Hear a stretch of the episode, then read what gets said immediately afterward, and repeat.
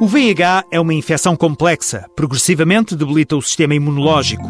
Carlos Vasconcelos, especialista em medicina interna, dedicado à imunologia no Hospital de Santo António, no Porto, ainda se lembra quando duas especialidades reivindicavam a doença. De facto, estou envolvido nesta área da, da, da doença HIV desde 1982, 81, 82, numa altura em que ainda nem sequer sabíamos, e havia uma luta muito grande entre os infecciologistas e os imunologistas, cada um dizendo que a doença era da infecciologia, outros dizendo que a doença era relacionada com o sistema imune, e hoje em dia, aliás, passados dois, três anos, percebemos que ambos tinham razão. Começa por um vírus, mas toda a doença, a fisiopatologia da doença é relacionada com a problemática da imunodeficiência. Isso acontece devido ao estado inflamatório crónico nos doentes. Apesar dos avanços na medicina, não se sabe por que acontece. Um dos objetivos do vírus eh, logo nas primeiras semanas de, de, de infecção é o intestino.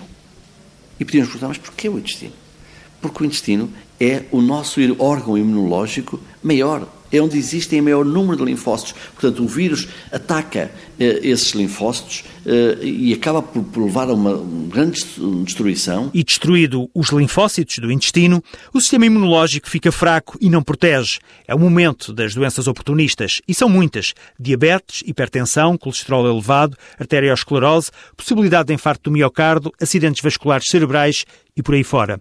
O tratamento do VIH fica nesse momento mais complexo e por isso o imunologista Carlos Vasconcelos alerta para a necessidade da toma correta dos medicamentos. Quando decidimos começar a terapêutica, o doente tem que estar claramente motivado para não falhar nenhuma toma, porque o vírus uh, tem uma capacidade extraordinária de ganhar resistências e, portanto, não podemos aliviar a pressão dos medicamentos. Tem que se tomar sempre certinho para ficar, de facto podermos pôr uh, a virémia negativa com essa medicação. Se teve um comportamento de risco, faça o teste VIH-Sida. É gratuito, sigiloso e pode salvar-lhe a vida.